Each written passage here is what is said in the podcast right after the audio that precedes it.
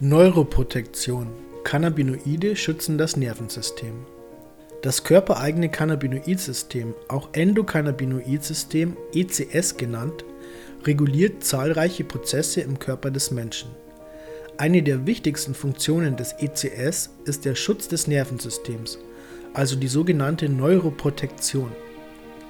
Professor Raphael Mekulam, der gleiche Wissenschaftler, der das Endokannabinoidsystem entdeckte und den Cannabiswirkstoff THC im Detail erforschte, veröffentlichte einen Artikel über diese neuroprotektive Funktion, die Cannabinoide für das zentrale Nervensystem haben.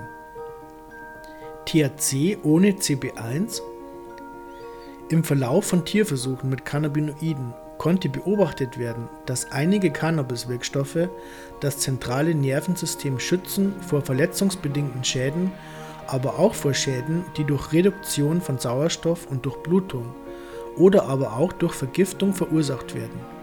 Ebenfalls schützen Cannabinoide vor neuronalen Entzündungen. Bei einem Versuch, bei welchem manchen Ratten parallel ein Gift namens Quabain und THC verabreicht wurden, anderen nur die giftige Substanz, wiesen diejenigen, die auch THC erhielten, wesentlich geringere Hirnschwellungen auf. Nach drei Tagen zeigten sie um 30% geringere Nervenschäden als die Kontrollgruppe. Noch ist nicht genau erforscht, wie die Cannabinoide diesen Schutz ermöglichen, doch man geht davon aus, dass diese spezielle Wirkung nicht im Zusammenhang mit dem CB1-Rezeptor stehen muss, der für gewöhnlich mit der Wirkung von THC in Verbindung gebracht werden kann. Vielleicht hat es etwas damit zu tun, dass Cannabinoide auch freie Radikale bekämpfen, ohne dass die Cannabinoidrezeptoren involviert sind. Damit bewahren sie Nerven und Organe vor großen Schädigungen.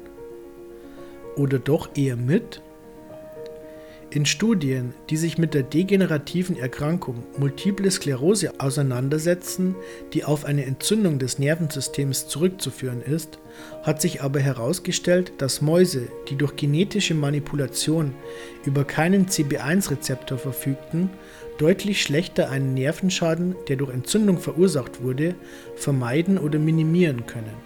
Die meisten der Tiere, die an der tierischen Form der MS litten, wiesen später weitläufige Degenerationen der Nerven auf. Das lässt die Schlussfolgerung zu, dass Cannabis den neuronalen degenerativen Ablauf verlangsamen kann. Aber die Cannabinoide schützen nicht nur das Nervensystem, sie hemmen auch die Entzündungen im zentralen Nervensystem sowie in den Organen und Geweben des Körpers. Bei der Alzheimer-Krankheit produziert der Körper eine giftige Substanz, Beta-Amyloid, die die Nervenzellen schädigt und ihr Absterben fördert. Forschungen am Institut für Nervenwissenschaften in Irland haben gezeigt, dass das Endokannabinoid-System Teile der Zelle vor den Schädigungen durch das Gift schützen kann. Noch nicht auf den Punkt. Sollten die körpereigenen Endokannabinoide nicht ausreichen, das Nervensystem vor Schaden zu bewahren, können von außen zugefügte Cannabinoide einen erhöhten Schutz gewährleisten. Die Mechanismen, die bei schweren Erkrankungen wie Multiple Sklerose oder Alzheimer wirken, sind nur unzureichend erforscht.